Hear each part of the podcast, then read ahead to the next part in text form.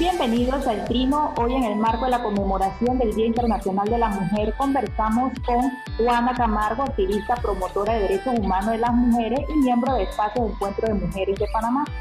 Bienvenida Juana a Panamá América. Eh, pues la idea es conversar, como le planteábamos, un poco sobre la realidad y la situación de las mujeres en Panamá se habla mucho de que Panamá es un estado de derecho con normas y leyes que, o que están dirigidas más bien a la protección de las mujeres, pero ¿qué tan efectivas son? ¿Cómo estamos en temas de igualdad de género, Juan, en Panamá? Háganos un balance sobre esta situación.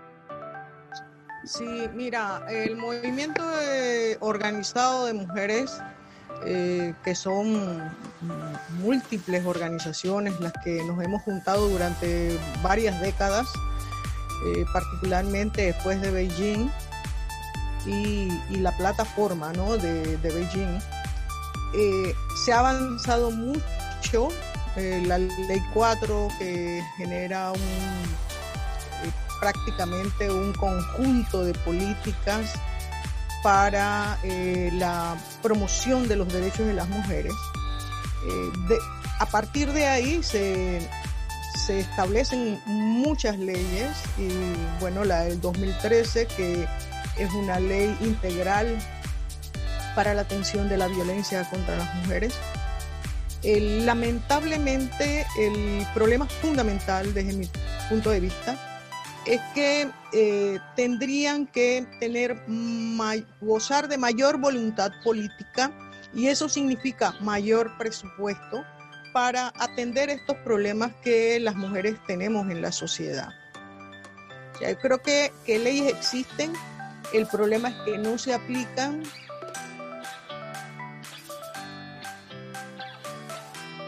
y no se aplican porque no se cuentan para, para ejecutar lo que las políticas van a, van a ir planteando.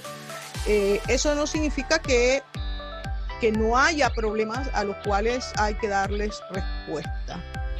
Y uno de ellos es, por ejemplo, la, ley de educación integral en sexualidad, que es una deuda que tiene el Estado y, los gobernantes con las mujeres, en particular con las mujeres eh, adolescentes y con las niñas en especial, niñas y niños, porque eh, el, tema de la sexualidad es un tema que, que abarca el conjunto de la población como la mayor, eh, la mayor cantidad de las situaciones y los factores que hay eh, y que afectan la vida. Es decir, todo aquello que tiene que ver con la vida de las personas efectivamente eh, afecta a hombres y mujeres.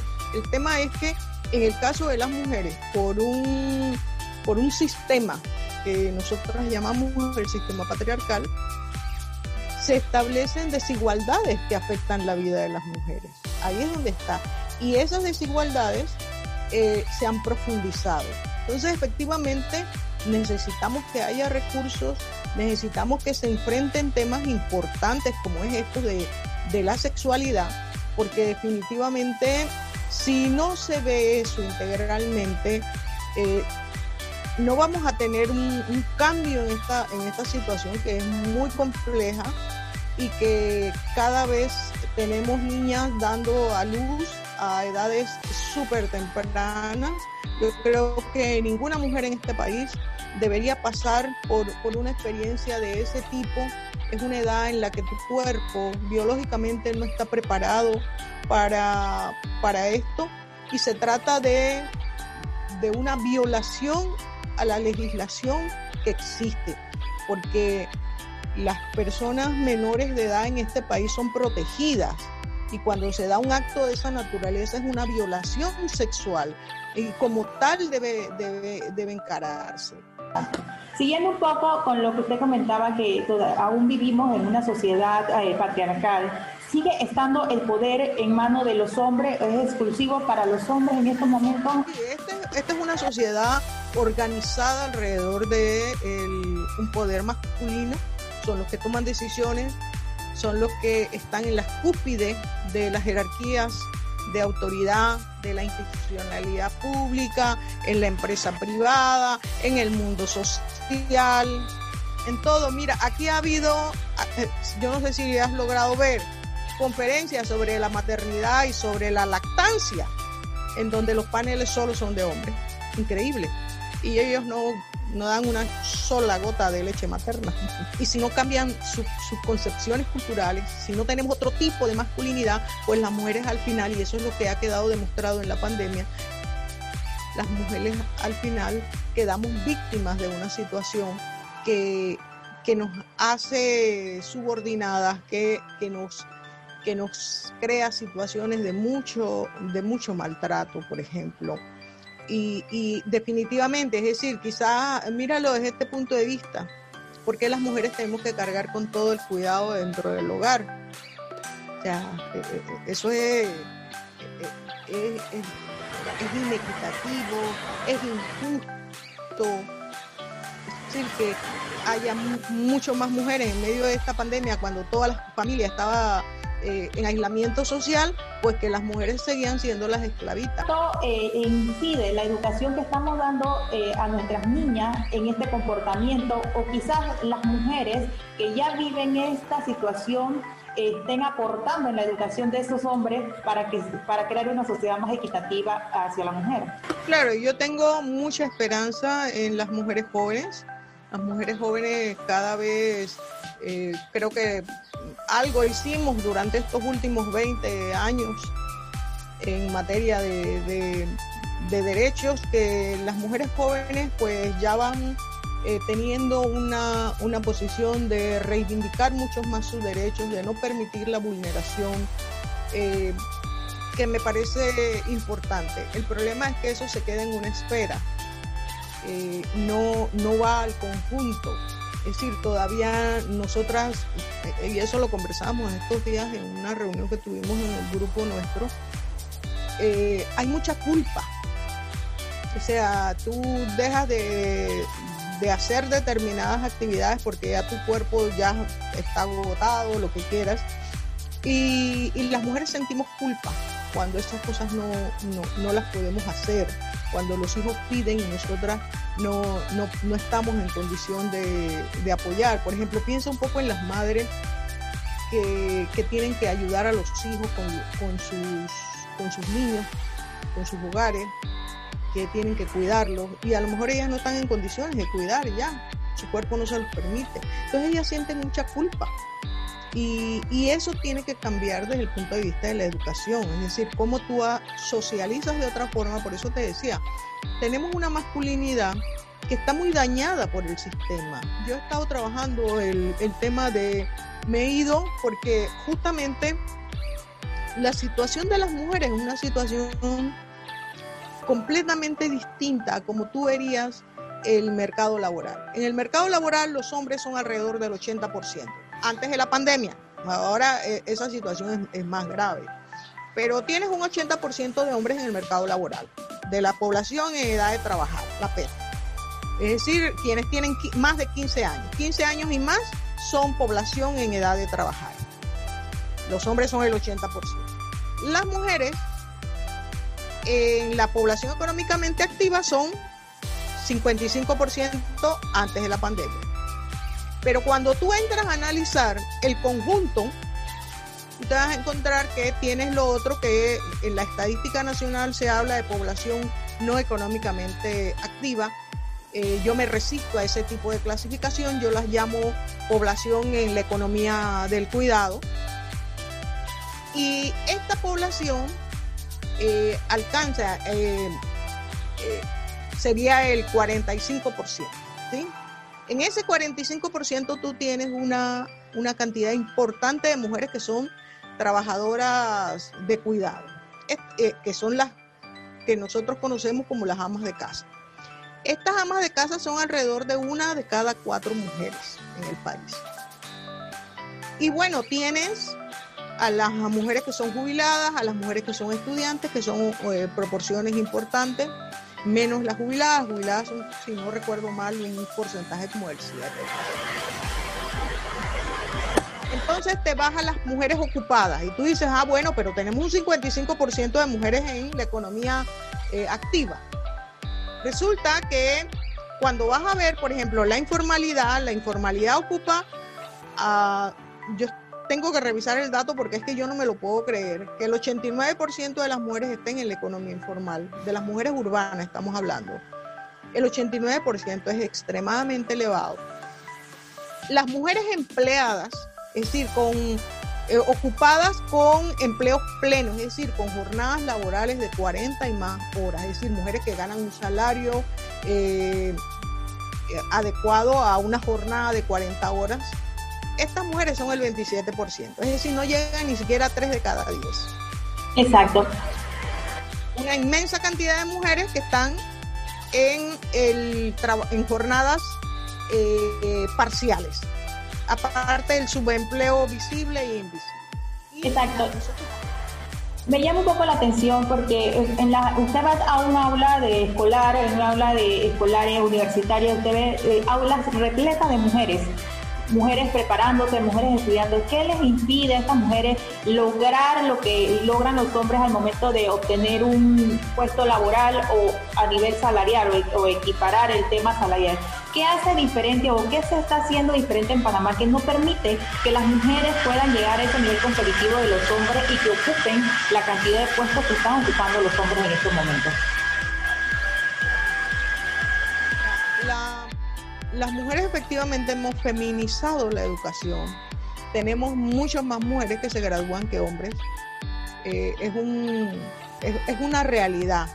Es una realidad que y hay un empeño también porque eh, tú no puedes desarrollarte humanamente, es decir, eh, dejando a alguien atrás. Es decir, el, el, el, objetivo no es que los hombres no se eduquen, al contrario, necesitamos que hombres y mujeres se eduquen para, poder desarrollar la sociedad.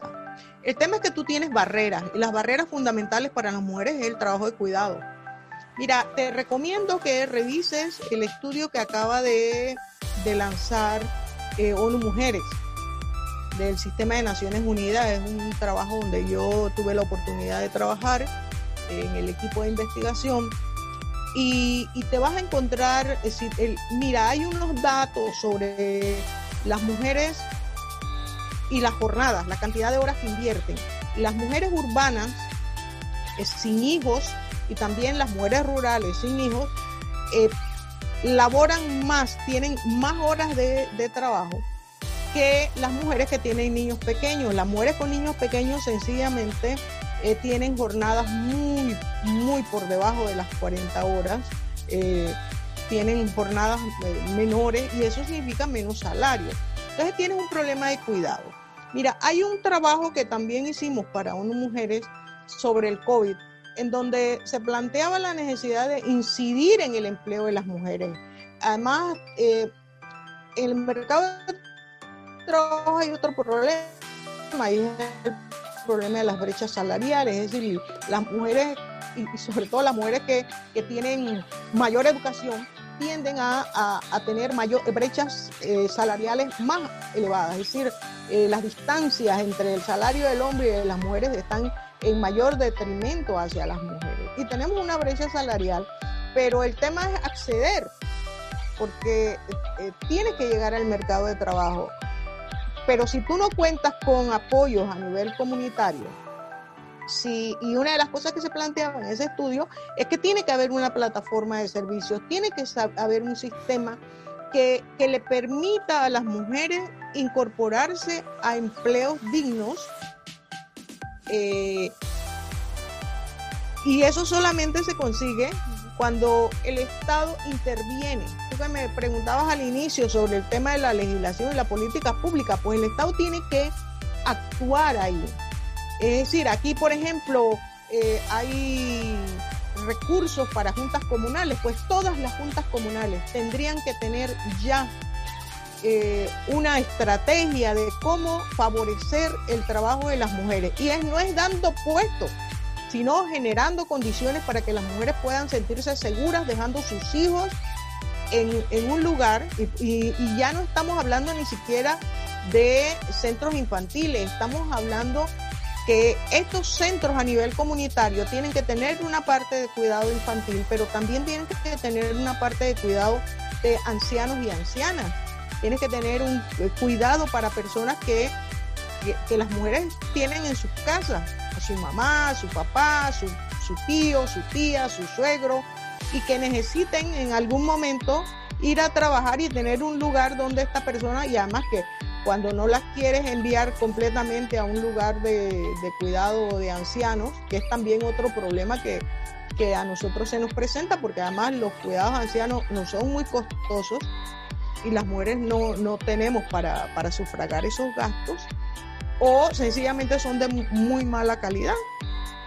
Eh, cuidado y es peor que los de niños y niñas, porque también sufren, sufren los ancianos mucho, mucha violencia, mucho maltrato, de todo tipo, no es solamente de quien la cuida, es también de, del personal en su conjunto que atiende esos casos.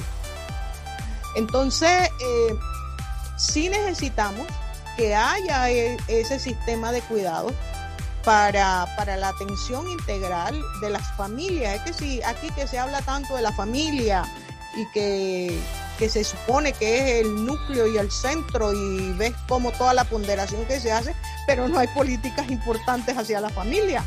Y esas estrategias de cuidado son importantes para la atención de, las familias y sobre todo liberaría a las mujeres de tiempo para que puedan tener eh, acceso a empleos decentes, con, con salarios.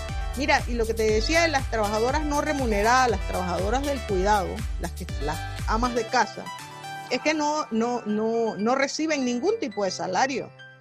Es decir, el trabajo que realizan es un trabajo que, que aporta económicamente.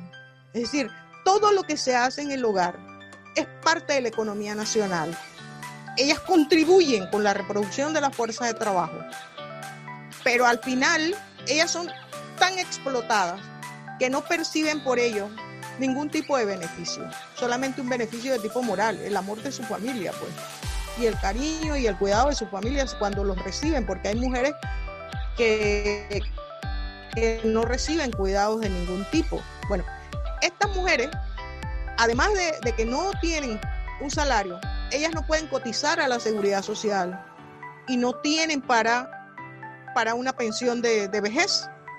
Es decir, ellas tendrán que ser siempre dependientes de algún familiar y cuando no, en los 120 a los 65. En donde si ves los datos, la mayoría son las mujeres. Las mujeres, la mayoría que recibe los 120 a los 65. ¿Y por qué razón? Porque sencillamente hay un núcleo importante de mujeres que en su vida han tenido un salario. Entonces son mujeres dependientes, dependientes de los maridos cuando los tienen, dependientes de los hijos, dependientes de las hijas, o son un mueble más dentro del hogar, porque así, así son tratadas muchas, muchas mujeres eh, adultas mayores. Entonces, lo que te quiero decir es que las mujeres en esta sociedad tienen una situación de tal desigualdad de tal precariedad en el marco del trabajo que nuestras condiciones son muy delicadas y que, y que afectan toda nuestra vida. Es decir, eh, el vivir dependiente te hace dependiente también de los golpes, te hace dependiente de la mala palabra, te hace dependiente del maltrato, te hace dependiente de muchas cosas.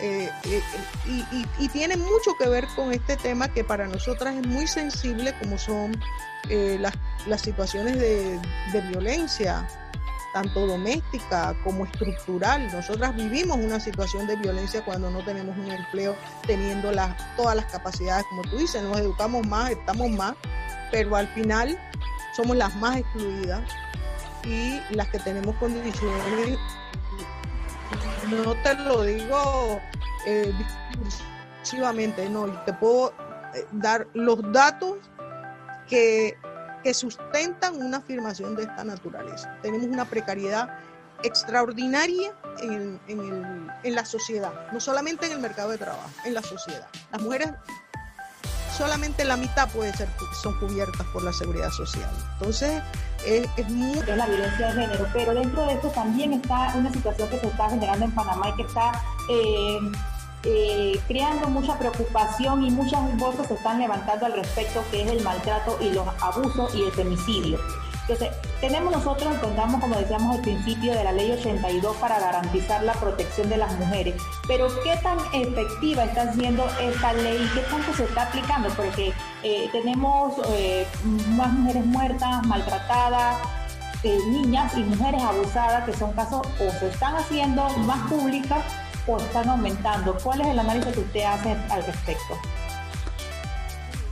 Como te decía, la dependencia económica, es decir, eh, lo que se conoce como la autonomía económica de las mujeres es una, una autonomía comprometida. Eso, eso te genera mucha dependencia y mucha subordinación al interior del hogar. Es decir, mujeres que, que sufren mucho maltrato, que no pueden romperlo fácilmente porque, porque dependen de la persona maltratadora. Eso por un lado. Por el otro lado, eh, nosotros hemos tenido políticas de mucha promoción de, de, la institucionalidad, de las organizaciones de mujeres que, le dicen a, las mujeres que son víctimas o sobrevivientes de, de violencia que denuncien, que no se queden calladas, que rompan el silencio. El problema es que eh, eso es fácil decirlo, es mucho más difícil eh, asumirlo.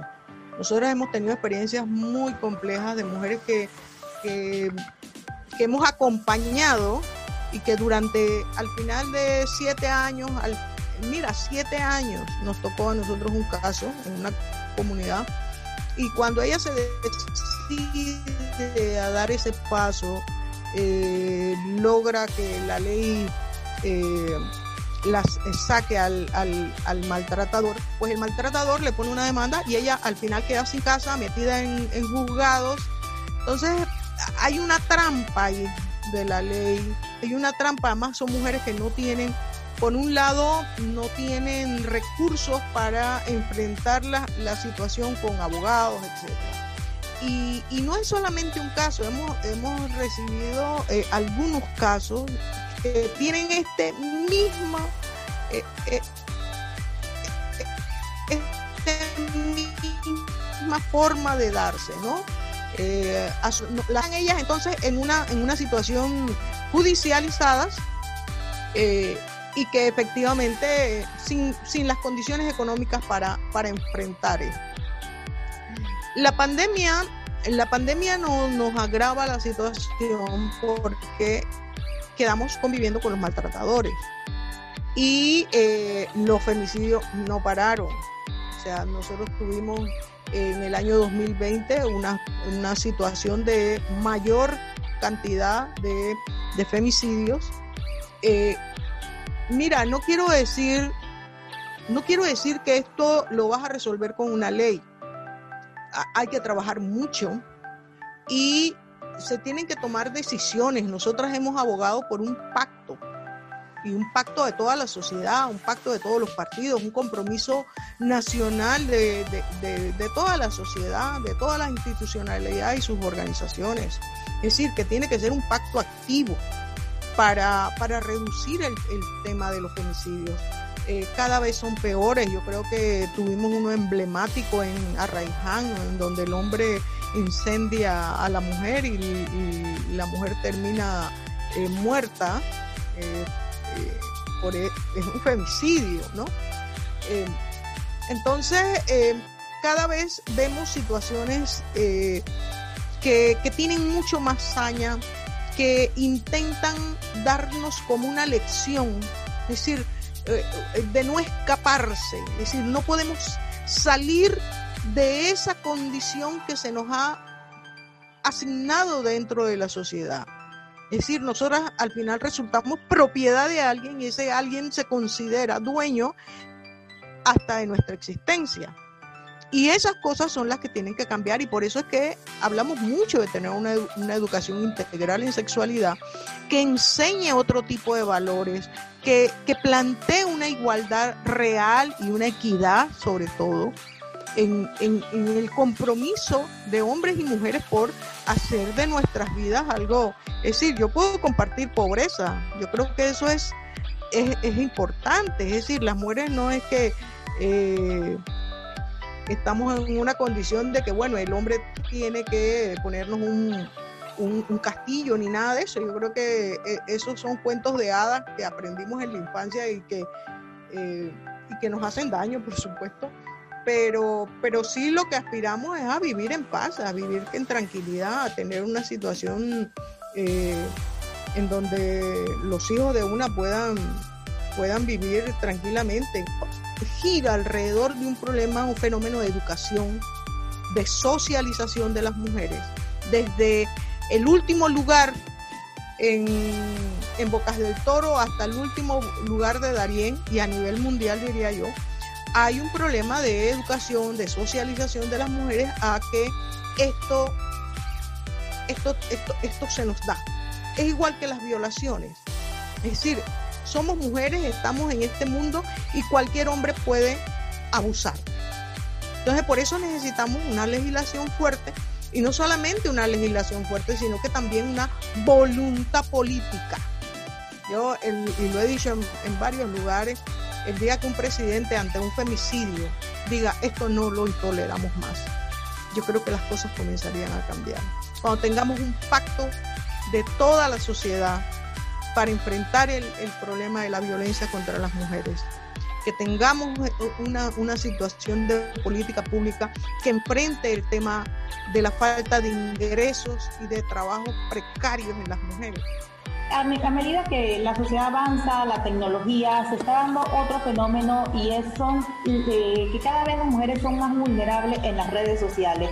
Tenemos eh, mujeres profesionales eh, que por algún comentario o están expuestas en las redes sociales a insultos, a, cualquier tipo de, difamación, mujeres políticas que quizás sus carreras se ven empañadas por comentarios, por situaciones en redes sociales y también mujeres que, que, como usted dice, que como derecho tienen, tienen derecho a, a hacer su vida, a saber cómo vivirla, pero también son eh, censuradas por la forma de que se comportan, por una foto, quizás por cosas sencillas que, no, que, quizás no ameritan ese tipo de reacciones.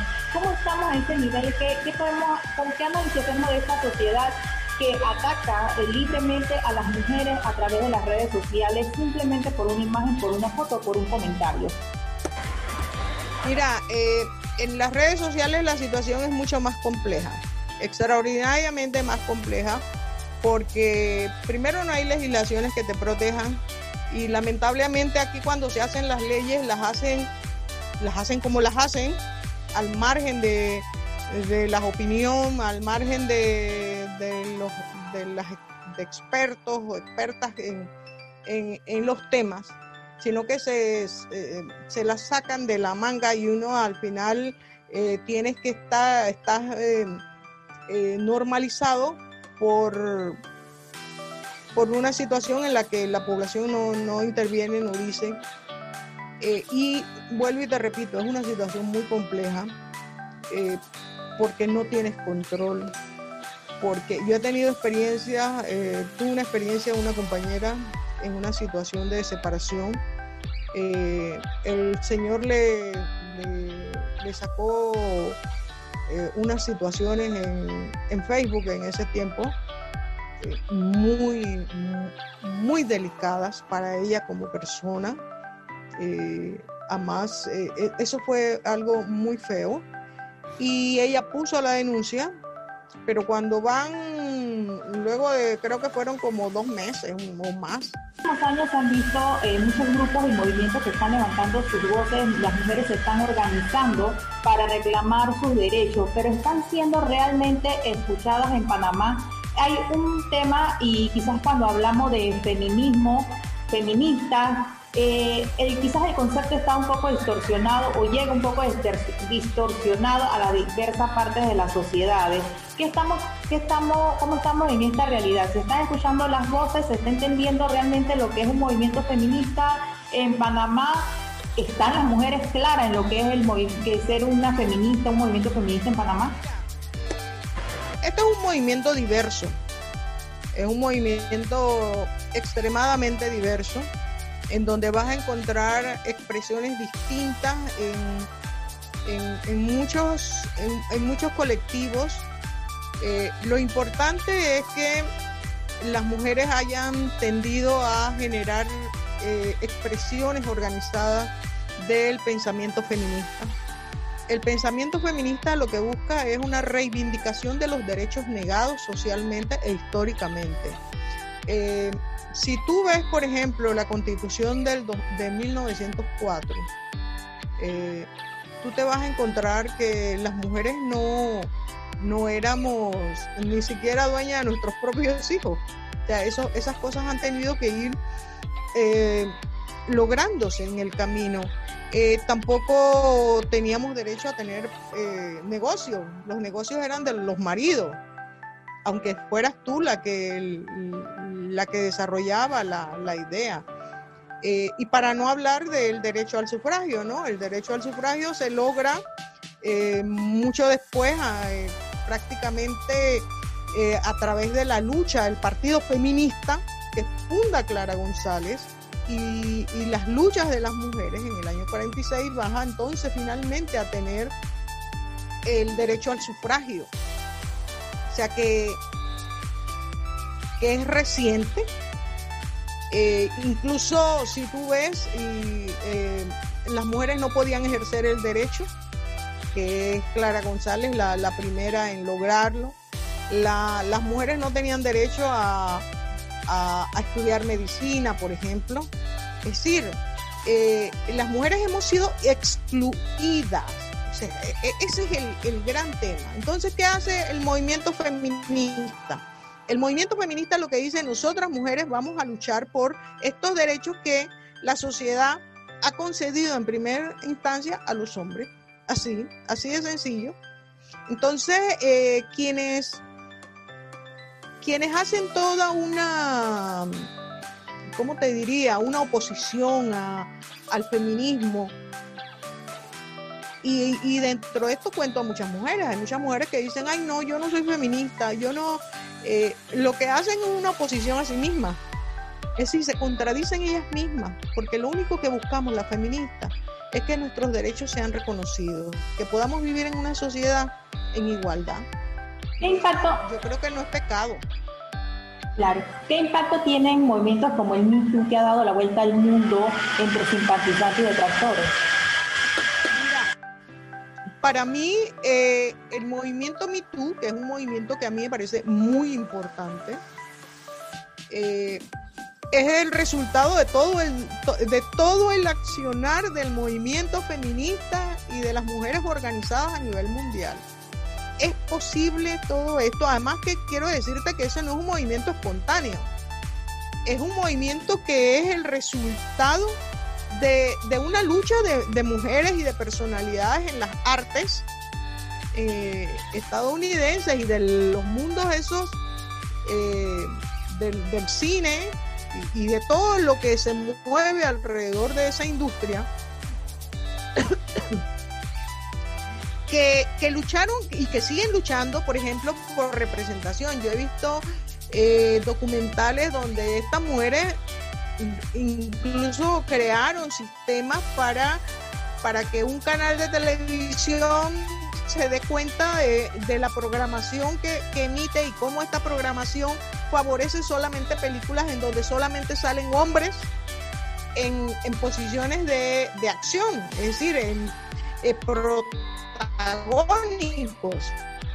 Entonces, eh, es un movimiento acumulado en la industria esta, pero también es un movimiento que comparte con el conjunto del movimiento, porque quienes hemos estado en la lucha por en contra de la violencia hacia las mujeres, por reivindicar derechos, es el movimiento feminista, es el movimiento organizado de mujeres. Entonces, eh, no es, yo creo que es parte, porque, porque ¿qué es lo que ellas eh, denuncian, denuncian la violencia que han vivido dentro de esa industria y cómo para acceder a un empleo han tenido que ser vejadas. O sea, e, e, es eso y eso es parte de un, movimiento eh, mucho más, más generalizado a nivel mundial, ¿no? Y sí, yo creo que, es bueno, revitaliza, revitaliza mucho el, el movimiento, nos genera muchas más esperanzas. Realmente eh, hemos estado en, en una situación compleja de, en el movimiento de mujeres por la emergencia de, sobre todo, de todo el conservadurismo antiderechos, ultraconservador, que, que se instauró hace muchas décadas en Estados Unidos y que, bueno, eh, Trump es una expresión de eso. De, de, ese conservadurismo y es un conservadurismo que al final, si tú has visto las expresiones en Panamá de los antiderechos, que son esos que llaman de que a, a, defender los niños, pero no sé qué niños, porque los niños de la CENIAF y los niños que son abusados justamente están en manos de, de esos organismos antiderechos. Exacto. Entonces, eh, con mis hijos no te metas, pero con lo de los otros pobres sí. Entonces, Exacto. Eh, esas expresiones le han hecho mucho daño a, a, a, la, a las organizaciones, a, las reivindicaciones de derechos sobre todo, ¿no?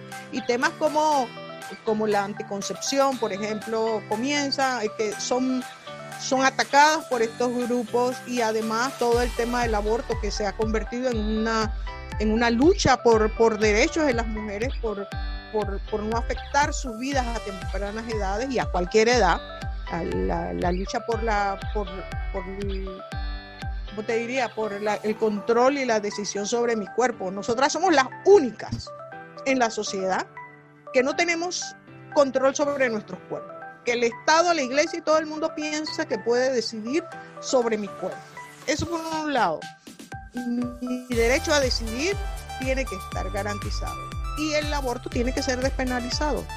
Y eso se ha venido reivindicando con mucha fuerza. Además, hemos tenido triunfos importantes en Argentina, sobre todo en los últimos, en los últimos meses. Y, y creo que es, es, una batalla, igual que la otra batalla, igualitarios, los derechos de las uniones civiles, los matrimonios igualitarios, eh, porque son personas que necesitan reivindicar esos derechos. Es decir, los derechos tiene que darlos el Estado. Eh, no, y, y, usted como religiosa, usted como, como confesional de una creencia, usted decidirá pero que usted, pero que el derecho debe estar garantizado para todo el mundo. Entonces usted decide si, si aborta o no. Usted decide su vida, su identidad, si usted quiere tener relaciones con, con, otras mujeres, si, si, su vida, su identidad está dada en eso, tener una, una legalización de esa relación como la tengo yo con mi esposo. ¿Me explico? Como la tienen las, las parejas heterosexuales. O adoptar, que es el último tema que tenemos en el tapete, ¿no? La adopción por parejas eh, del mismo sexo. Es decir, ¿por qué, por qué tienen estos grupos que eh, entrar a decidir cuáles son los derechos que le dan a otros ciudadanos igual que ellos. Háblenos un poco de ese eh, análisis que usted hace sobre la situación que se está dando en la, con las niñas, bueno, niñas, niños y adolescentes en, el, en los albergues, eh, el tratamiento que le ha dado a nivel político, social y judicial a este tema, sobre todo que involucran niñas, abusos eh, a menores de edad. ¿Qué, eh, ¿Qué, análisis han hecho ustedes, sobre todo en el tema de, de la situación que, que, que, tienen estas niñas en estos lugares donde deberían tener la protección a las víctimas más que todo? Mira, eh, es un tema muy delicado, es un tema de protección del Estado otra vez en donde el Estado no, no cumple con una función importante y también hay, un problema de recursos, de, de, recursos tanto de humanos como financieros para atender el problema. No es un problema nuevo, es un problema que, que se tiene información de, de hace un, un, buen tiempo, que Panamá no cumple con, con, con las condiciones de, de protección eh, todo el tema de la institucionalización de menores por, por muchos, muchos años, por, por tiempos prolongados. Eh, y además, eh, de ser un problema que está dado, que no se le resuelve, es un tema muy vinculado con políticos. es un tema en donde salen a surgir todas la, las personas estas pedófilas, Es decir, es un, es un tema que tiene una complejidad muy fuerte por eh, los poderes que se combinan en, en esta situación. Nosotras pensamos que esta es una, una situación igual que la violencia contra las mujeres completamente intolerable. No se puede tolerar ningún abuso a una menor o un menor. Es, es una sociedad, por eso te decía, es una sociedad eh, tan doble moral, porque por un lado dice que le preocupa la infancia, pero por otro lado permite abusos, permite que mueran de hambre también, porque hay, hay niños y niñas en este país que diariamente mueren. Sí. Eh, eh, ¿dónde, están, ¿Dónde hay mayor vulnerabilidad de las mujeres en Panamá? ¿Tiene que ver con, con situación económica, con cultura, eh, quizás por, por, áreas geográficas? ¿Dónde están las mujeres más vulnerables? Mira, desde, mi, desde mi perspectiva, mi perspectiva va por la autonomía económica. Es decir, si tú tú tienes una condición de precariedad en la mayoría de la población, pues sencillamente eh, eso va a ir condicionando, yo no digo que determinando, pero sí condicionando buena parte de, de, toda, de toda la vida, porque sencillamente si tú no tienes recursos suficientes, si no los tienes y no los tienes en, en suficiente, pues tu vida se, se convierte en, en, una zozobra permanente, ¿no? Imagínate en esta pandemia, esta mujer que yo te decía, tiene que pagar una deuda de un año, porque durante un año no ha podido pagar la casa, y también eh, en donde viven son lugares que, que no tienen altos ingresos, o sea, esas personas también necesitan esos recursos. Entonces, eh, tienes una situación de, de mucha vulnerabilidad en las mujeres desde el punto de vista económico. Eso hace que no haya recursos para los hijos. Los hijos, eh, las hijas sobre todo, eh, muchas veces los, los violadores comienzan a sonsacar a las chicas regalándoles cosas, eh, regalándoles celulares porque la madre no puede comprarlo o la familia no se puede comprar. Entonces son, utilizan mecanismos que pueden ir vulnerando los derechos de protección de, esas niñas. Y eso, eso lo, lo, hemos visto. Entonces, ahí, si tú me dices, ¿dónde está? Yo creo que es a partir de la autonomía económica, porque te hace muy dependiente, te, te genera una condición de, de mucha violencia. Eh, el, el, hecho en sí de dependencia es un acto violento, es una, una, una condición que, que no te permite ir más allá. Tú no puedes decidir, ahí es donde está el tema. Es decir, una mujer empoderada tiene que tener la capacidad de decidir sobre su vida, decidir lo que hace o lo que, lo que no quiere. ¿Me explico? Es decir, tú decides qué vas a hacer. Exacto. En todos los ámbitos de tu vida. Es decir, tú quieres ir a visitar a tu mamá, quieres comprar determinado alimento, quieres irte de viaje, quieres comprar una bicicleta, pues todo eso, si tú no tienes ingresos, vas a tener que depender de alguien. Entonces ahí, o sea, toda tu decisión. Y además quiero, quiero añadirte una mala noticia, es que muchas mujeres incluso teniendo recursos por la, por la cultura que tenemos de patriarcal, piden permiso a los maridos piden eh, eh, algún, tienen algún tipo de sujeción frente a sus propios ingresos. Y eso también lo vas a, lo vas a ver en, el campo, en la ciudad. En el campo, por ejemplo, la mujer cría las gallinas, pero el marido es el que las va a vender y quién se queda con la plata.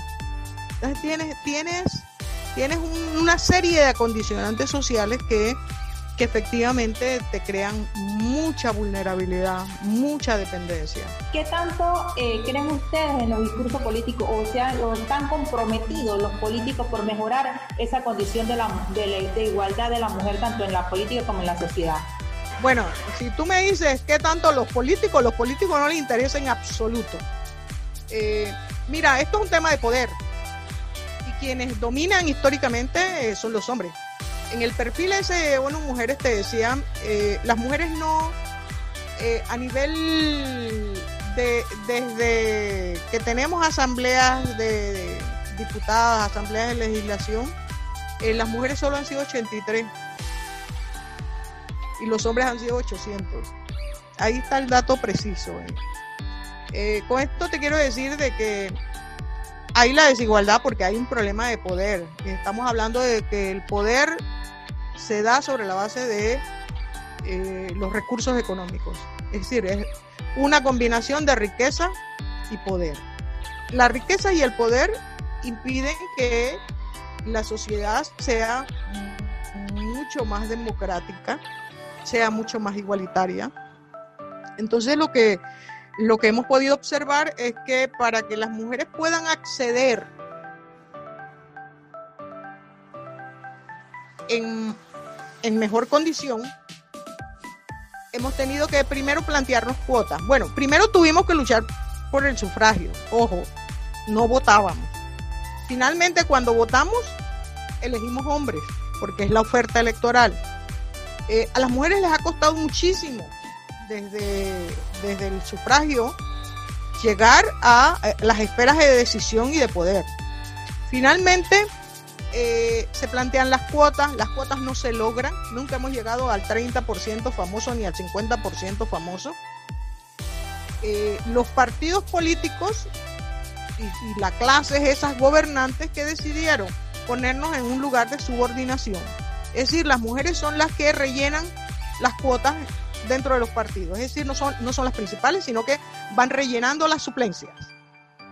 Eh, por otro lado, cuando se plantea la trenza o la paridad, la paridad dada por la trenza, es decir, gana eh, el primero es un hombre, el siguiente es una mujer y así nos vamos, eh, eh, no la aceptan, no la aceptan. Y ha habido incluso mujeres en esas esferas de poder que dicen que nos los tenemos que ganar. Y yo quisiera saber qué hombre de eso se lo ha ganado. O sea, es, es sencillamente un sistema de poder antidemocrático que excluye a la mitad de la población de forma adecuada en la toma de decisiones. Y muchos de los problemas que tenemos en la sociedad tienen que ver con, con la toma de decisión por parte de los hombres. Es que, que no es lo mismo. No es lo mismo. Por más que tú seas un ginecólogo, tú nunca vas a saber exactamente cómo lactamos o cómo tenemos nuestro, cómo, cómo, está nuestro cuerpo, me explico. Tú puedes tener mucho conocimiento, pero no es lo mismo, no es lo mismo. Nosotras tenemos que estar porque tenemos un conjunto de problemas sociales que, que, que, están en, nuestro, en, en nuestras áreas asignadas y que pudiésemos tener otras formas de ver esas cosas, pero como, como estamos fuera del, del, del poder y, cuando, y muchas veces cuando estás en las esferas de poder, que eres una ministra, que eres una juez o que eres una diputada, sencillamente te pliegas al sistema de dominación existente y quedas votando en contra de los derechos y de los intereses de las mujeres. Y eso, eso, se ha dado muchas veces. Pudiésemos hablar de pocas diputadas, poquísimas diputadas, que tienen un genuino interés en los derechos de las mujeres y en los problemas que realmente tenemos en la sociedad. Exacto. Hemos conversado con Juana Camargo, activista y promotora de los derechos humanos de las mujeres y miembro del espacio de encuentro de las mujeres, quien nos ha hecho un balance de lo que es la situación real eh, de las mujeres